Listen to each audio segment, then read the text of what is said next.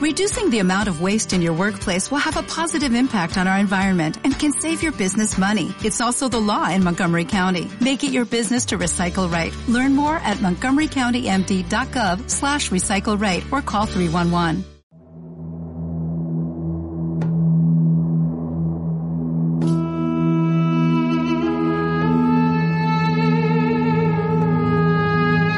Estás escuchando Egipto Faraónico, Viaje a la Eternidad, con María José y Agenor, de Caledonian Tours, en radioviajera.com.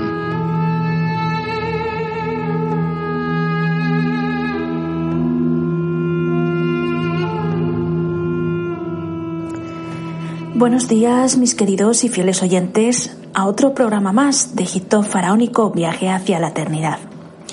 Hoy os hablaré de un magnífico faraón, un faraón del que ya os he hablado en alguna otra temporada, un faraón del que se habló muchas cosas injustas y erróneas y que gracias a él conocemos además muchas más cosas sobre la construcción de las pirámides. Hoy os hablaré del faraón Diedefra y su pirámide o la pirámide perdida en Abu Rabas.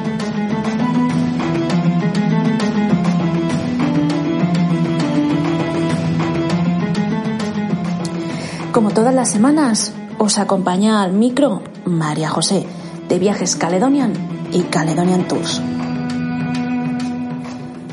¿Queréis conocer más sobre este faraón y su legado? Comenzamos.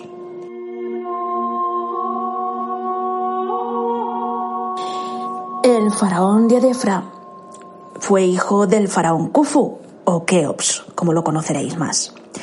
También fue hermano de Kafra o Kefenem y tío, por supuesto, de Menkaura o Miquerinos. El hallazgo de la cuarta pirámide, o pirámide en este caso mandada a construir por este faraón en Abu Rabas, sería la más alta y de un tamaño similar a las de Giza. Como se ha indicado, en este caso, toda la historia hablada sobre él ha cambiado. Primeramente, se desmienten todas las injusticias que el matemático, historiador y arqueólogo Charles Emily Picard dijo sobre él al excavar primeramente la zona hace años. Este arqueólogo os puedo decir que sacó sus conclusiones eh, sobre este faraón debido a que encontró muchas de las imágenes rotas, de estas estatuas rotas del faraón. Y en este caso no se molestó en investigar más, ya que, como sabéis, en el antiguo Egipto sí se destruían eh, estas estatuas de los faraones. Esto indicaba que eh, no habrían sido unos buenos faraones o que alguien tenía algo en contra de ellos. Pues veréis, gracias a las investigaciones de hoy en día se han desmentido los supuestos conflictos internos de la familia del faraón eh, y su supuesta muerte, en este caso a manos de su hermano, por venganzas y envidias, ya que se dijo de él que fue un asesino que primeramente asesinó a su hermano mayor para subir al trono y después de conseguir estar en el trono, su hermano pequeño, Cafra, le asesinó. Se dijeron muchas cosas sobre este faraón que no son ciertas. Todos estos nuevos descubrimientos han cambiado esta historia. Shah Hawass ya conocía la existencia de la pirámide. Esta se encuentra en una zona militarizada y en la que no se podía acceder sin un permiso especial. Veréis, la llamada cuarta pirámide, la pirámide de Yedefra, sería más alta que la de su padre, la de su hermano y la de su sobrino. En este caso, estas, las que os he comentado, están en la meseta de Giza.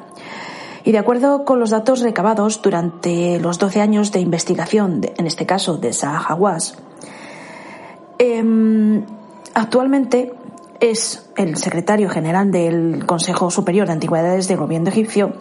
Esta pirámide fue construida después de la de su padre Keops, por lo que sería la segunda del conjunto formado por las de Giza y Abu Rawas. La verdad que en el siglo XIX ya se conocía la existencia de esta pirámide, pero no fue hasta 12 años después que se realizaron investigaciones poco más serias al respecto. Y los resultados, os puedo asegurar, fueron sorprendentes, ya que se trata de la llamada pirámide perdida. La leyenda cuenta que la construcción de esta pirámide tuvo lugar hace casi 5.000 años y fue toda una carrera contra el tiempo. En tan solo siete años, mientras ganaba su poder, luego la muerte de este faraón, se dice que Yedefra quiso superar a su padre, el gran Keops o Khufu, el faraón más poderoso hasta ahora conocido. Y pues bien, al querer diferenciar su pirámide de la de su padre, Yedefra la construyó en Aguraguas, en lo alto de una colina, por lo que podréis imaginaros la grandeza de esta pirámide cuando estuvo terminada. Esta pirámide, por desgracia, fue destruida después de su construcción y olvidada debido a los saqueos y su desmantelamiento realizado tanto por los romanos, franceses, como por el propio pueblo egipcio para construir con las piedras de esta la ciudad nueva del Cairo que está hoy en día. Debido a todo esto, esta pirámide se perdió en el tiempo, o al menos para muchos, pues para otros seguían realizando estudios sobre ella y en este caso se consideraba o consideraban que era la pirámide que faltaba. Un estudio reciente relaciona esta pirámide, como se ha indicado, con las pirámides de Giza. Esta pirámide ha estado cerrada al público durante años, pues Hawass cree que el turismo es el principal enemigo del patrimonio arqueológico de Egipto Evidentemente no siempre, sino cuando realmente no se actúa como se debe de actuar. Y cree que hay en este caso, que hacer que los turistas valoren su cultura y que paguen un precio justo por ver el patrimonio. Por este motivo, Saah Hawass manda abrir y cerrar el acceso de varios lugares para poder cuidar de ellos. Esto que piensa Saah Hawass he de deciros que es real. No todos los turistas son iguales, gracias a Dios, pero es cierto que muchos turistas no valoran el patrimonio que visitan y acaban o pintando las paredes o marcando en la piedra de algún templo o tumba con un cuchillo su nombre, o bien la fecha de la visita o tocan las pinturas. Diadefra fue el tercer faraón de la dinastía 4 de Egipto y reinó desde el 2556 al 2547 a.C. Denominado Yedefra en la lista real de Abidos y en la lista real de Saqqara. El canon de Turín nos cuenta que tuvo un reinado de unos ocho años, aunque su nombre es ilegible. Manetón dice que este faraón gobernó unos 25 años. Esta es la fecha más alta real conocida sobre su reinado, es el undécimo censo de ganado. Esto significa que Diedefra gobernó al menos unos 21 años si estos censos fueron realmente bianuales. Sucesor e hijo de Jufu, se casó con su hermanastra Geteperes II para legitimizar su acceso al trono, ya que su madre podría ser pues una de las esposas secundarias de Keops o de Jufu. Tuvo otra esposa llamada Getetenka, con la que tuvo al menos tres hijos, Setka, Baka y, en este caso, Hernet, y una hija, Geteperes, también como, como la otra reina. Fue el primer faraón de esta dinastía que utilizó el nombre de hijo de Ra, formando parte de su nombre real, lo que indicaría la creciente popularidad del culto, en este caso del culto al dios solar Ra y la creciente influencia de su clero. Y como podéis ver, gracias a este faraón, todos sus predecesores utilizaron este nombre, hijo de Ra. Esta cuarta pirámide fue construida por Yedefra hacia el año 2556 a.C. y fue construida con mucho mejor material que el resto de, en este caso, que la de su padre. Resultó una magnífica pirámide diferente a la de Keops, y durante años se pensó que esta pirámide no había sido terminada de construir, pero se ha comprobado que no fue así. Sus piedras, como se ha indicado, fueron utilizadas durante siglos para construir el Cairo de hoy. Y bien, como se ha indicado, gracias a las excavaciones que han durado 12 años y gracias a Sahawas, se ha descubierto parte del misterio de la construcción de las pirámides. Por desgracia, los restos de la pirámide del faraón Yedefra no levantan hoy más de 10 metros del suelo. Hawass cree que el hijo de Keops eligió este lugar a cierta distancia de Giza porque quería ser independiente de su familia. Y al haberla construido en una alta colina podría, en este caso, estar más cerca del sol, su dios. La pirámide superaba en 7,62 metros de altura a la de su padre Keops, que tiene 146 metros. Cada una de las caras en su base medía 122 metros y el ángulo de inclinación era de unos 64 grados. Él construyó con material como por ejemplo la piedra de caliza y el granito rojo de Asuán, al igual que su padre. El material en este caso llegaba desde 800 kilómetros de distancia a través del río Nilo y alcanzó a Burrawas a través de grandes canales. Al llegar utilizaban una dura piedra, la dolerita, y partían los bloques a los que se daban forma precisa con una especie de sierra de cobre con el filo de cuarzo. Cada una de estas piezas, de las piezas de este inmenso complejo, pesaban alrededor de 25 toneladas y se cree que se necesitaron hasta 370 personas para moverla. La mayoría de los trabajadores de la pirámide de Abu unos 15.000, que trabajaron en los ocho años que duró la construcción fueron casi todos agricultores que realizaban este trabajo cuando las crecidas del Nilo inundaban sus tierras de culto y cultivo. Una profunda grieta en la tierra que fue el pasaje o canal de bajada a la cámara subterránea, donde se encontraría en este caso la cámara funeraria, se encuentra ahora al aire libre, y esto ha ayudado a comprobar que en la primera fase se utilizó argamasa para consolidar el interior donde tenía que descansar el faraón en su viaje a la otra vida. El exterior está plagado de fragmentos de pequeñas vasijas, en este caso en el suelo, donde se llevaban las ofrendas a Diedefra. Y esto, podéis imaginaros, eh, indica que eh, la pirámide de Diedefra estaba ya realizada una vez muerto, ya que se le llevaba en este caso ofrendas, ofrendas al faraón muerto. También en este lugar han aparecido estatuas rotas de este mismo faraón, así como las ruinas de lo que debió ser su templo funerario, donde se depositaban las ofrendas al faraón y recibía el culto de los sacerdotes.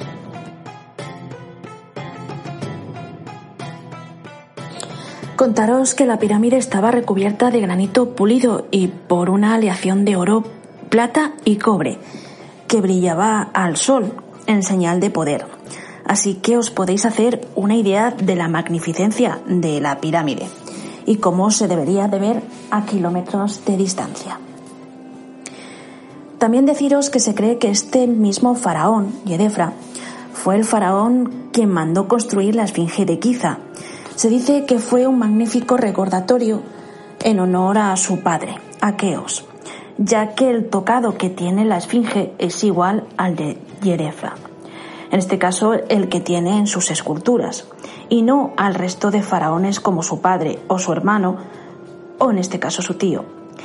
La verdad es que si eh, habéis escuchado o habéis leído algo sobre la, eh, la esfinge, sabréis que esta esfinge no conecta con el templo ni con la pirámide del faraón Keops.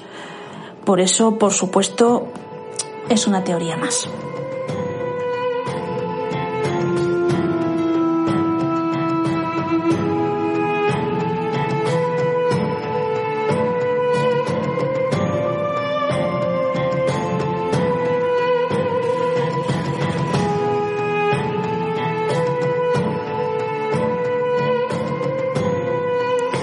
Interesante todo lo que os he comentado sobre este faraón, ¿verdad? ¿Queréis saber más? ¿Queréis viajar con nosotros y poder visitar esta zona? Sí, pues enviarnos un email a info o entrad en nuestra web www.viajescaledonian.com y en este caso podréis rellenar nuestro formulario.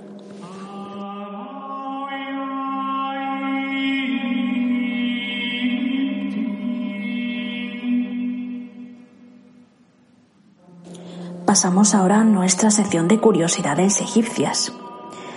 Hoy comentaros eh, qué tiene que ver con, en este caso, el tocado que llevaba el faraón o los faraones. El faraón, no sé si lo sabréis, pero seguro que muchos sí, nunca enseñaba su pelo, siempre llevaba puesto el llamado nemes. Este nemes era un tocado que llevaban tanto en vida como en muerte. Como se ha indicado, era un tocado también funerario hecho de tela, un atuendo que utilizaban los faraones egipcios al ser representados como reyes tanto difuntos como en vida.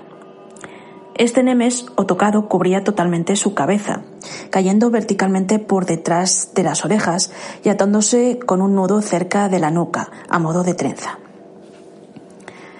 Según los textos encontrados, eran de color blanco y adornados con bandas teñidas en azul, aunque algunos podrían haber sido también en azul, lapislázuli y en oro, como se muestran en algunas esculturas, en máscaras funerarias y en frescos.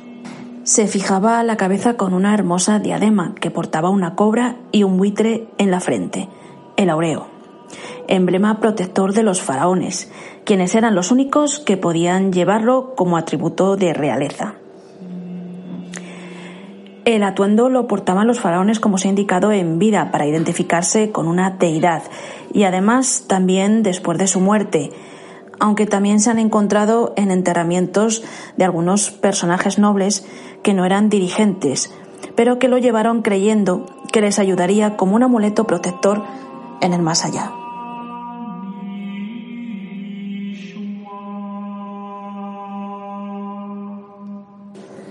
¿Sabíais esto? Seguro que muchísimos sí, otros seguro que no. Así que contadnos, ¿qué os parece? ¿Os parece interesante, verdad? Solo tenéis que ver la máscara del rey niño Tut para ver uno de ellos.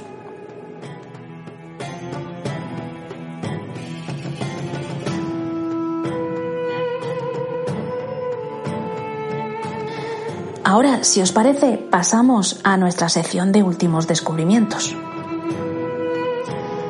se han descubierto 83 tumbas en el delta del Nilo de más de 5.000 años de antigüedad, muchas de ellas.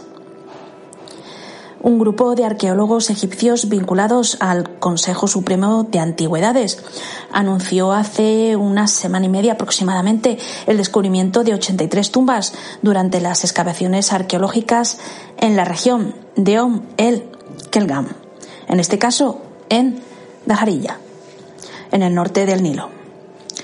Estas antiguas tumbas se remontan a la primera mitad del cuarto milenio antes de Cristo, que se conoce además como la era Buto. En este descubrimiento se encuentran ataúdes de arcilla, por lo que es la primera vez que se han descubierto ataúdes de este material que datan de Nagada III, en la gobernación de Najarilla. Anteriormente solo se habían descubierto, eh, en este caso, algunos ataúdes de este material por un grupo de arqueólogos polacos en la colina, en este caso, de Faja. Nagada III se remonta al Egipto predinástico, en el Calcolítico, llamada así por la ciudad de Nagada, en la gobernación de Kena del Alto Egipto. Entre las piezas funerarias halladas se encuentran varias vasijas de cerámica pequeñas, algunas conchas de mar y algunas herramientas de maquillaje. También en especial vasijas de delineadores y por supuesto joyas dentro de las tumbas.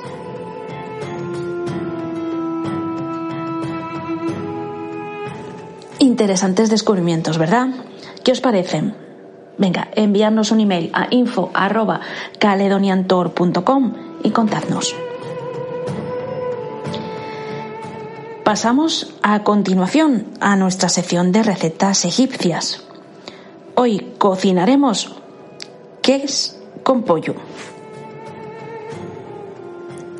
Los ingredientes que necesitaréis serán un pollo, cuatro vasos de agua, cuatro cucharadas grandes de harina, un yogur, dos cebollas, cuatro dientes de ajo, sal, pimienta y un grano de cardamomo. Comenzamos hirviendo el agua con la cebolla, el cardamomo, sal y después echaremos el pollo y lo coceremos. De vez en cuando ir por favor quitando la espuma, ¿vale? Y hacer esto, la cocción, durante unos 20 minutos. Después de los 20 minutos sacad el pollo. A continuación, batir el yogur con la harina muy fuerte y después dejarlo reposar unos, no sé, un cuarto de hora aproximadamente. Cuarto de hora, media hora. Después machacad el ajo y echadlo en el caldo y hervirlo. Después de todo esto, echad la mezcla del yogur con la harina en el caldo, moviendo constantemente hasta que esté este caldo espeso y homogéneo, sin grumos. Hervir este caldo a fuego lento durante unos 10 minutos y después de este tiempo lo sacamos del fuego. Cortamos la pechuga del pollo en trocitos pequeños, lo ponemos en un plato hondo y echamos el kit o mezcla por encima. Freímos la cebolla rallada en aceite muy muy caliente y después adornaremos este plato. Este plato hay que servirlo caliente y si queréis para que coja más sabor al día siguiente sería muchísimo mejor.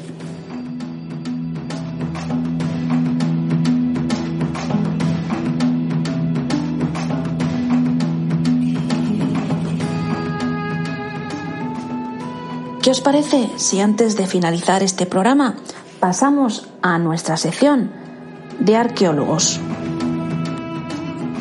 Hoy os hablaré de George Steindorf. George nació el 12 de noviembre de 1861 en Alemania y como os imaginaréis fue un egiptólogo y arqueólogo alemán. George se graduó en los seminarios de egiptología de la universidad, en este caso, de Gotinga.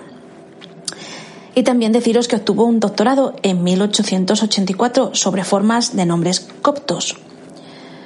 Muchos de vosotros seguro que ya lo sabéis, otros no. Y por este caso os lo digo. Se dice que la lengua copta es la lengua de los antiguos egipcios. Pues bien, en 1893 fue nombrado por la Universidad de Leipzig por su cátedra de egiptología. En sus viajes de investigación a Egipto adquirió diferentes piezas arqueológicas, como muebles para el hogar, también obras de arte de pequeño tamaño y otras muchas. También se llevó consigo hallazgos más grandes, en este caso de excavaciones a Leipzig, por ejemplo, la cabeza de piedra caliza de la reina Nefertiti, con el permiso, por supuesto, del entonces Servicio de Antigüedades francés.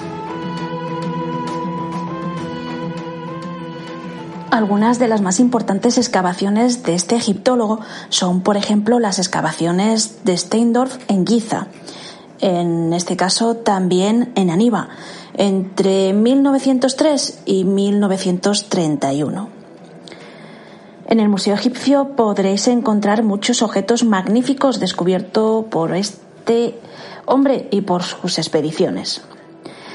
Os comento también que después de retirarse en 1934, Steindorf vivió otros cuatro años más, en este caso en Leipzig, antes de emigrar a los Estados Unidos en 1934, para evitar su persecución en este caso por la Alemania nazi, ya que tenía descendencia judía.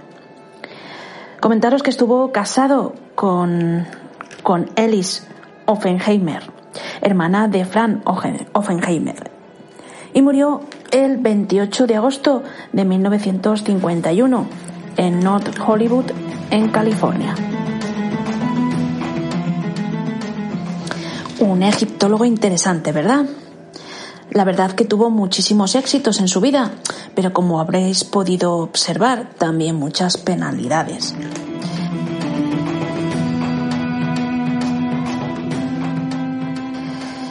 Pues bien, queridos oyentes, este segundo programa de esta quinta temporada se termina. Por lo que ya me despido hasta la semana que viene, deseando que os haya gustado este segundo programa. Y espero, como siempre, os digo, no faltéis a nuestra cita de la semana que viene, a nuestro tercer programa de esta quinta temporada de Egipto Faraónico. También recordaros que os vamos a presentar en la web de Radio Viajera y en nuestra web un viaje muy especial a Egipto. Así que no dejéis pasar esta oportunidad y animaros a viajar con nosotros. Tendréis con vosotros los mejores guías y viviréis momentos inolvidables, ya que vamos a visitar algunas de las zonas eh, que no han visitado otras personas con unos permisos especiales. Os recuerdo nuestra dirección web que es www.viajescaledonian.com o nuestra dirección de email que es info por si decidís viajar con nosotros. Gracias por estar a nuestro lado otra semana más y os espero el miércoles que viene.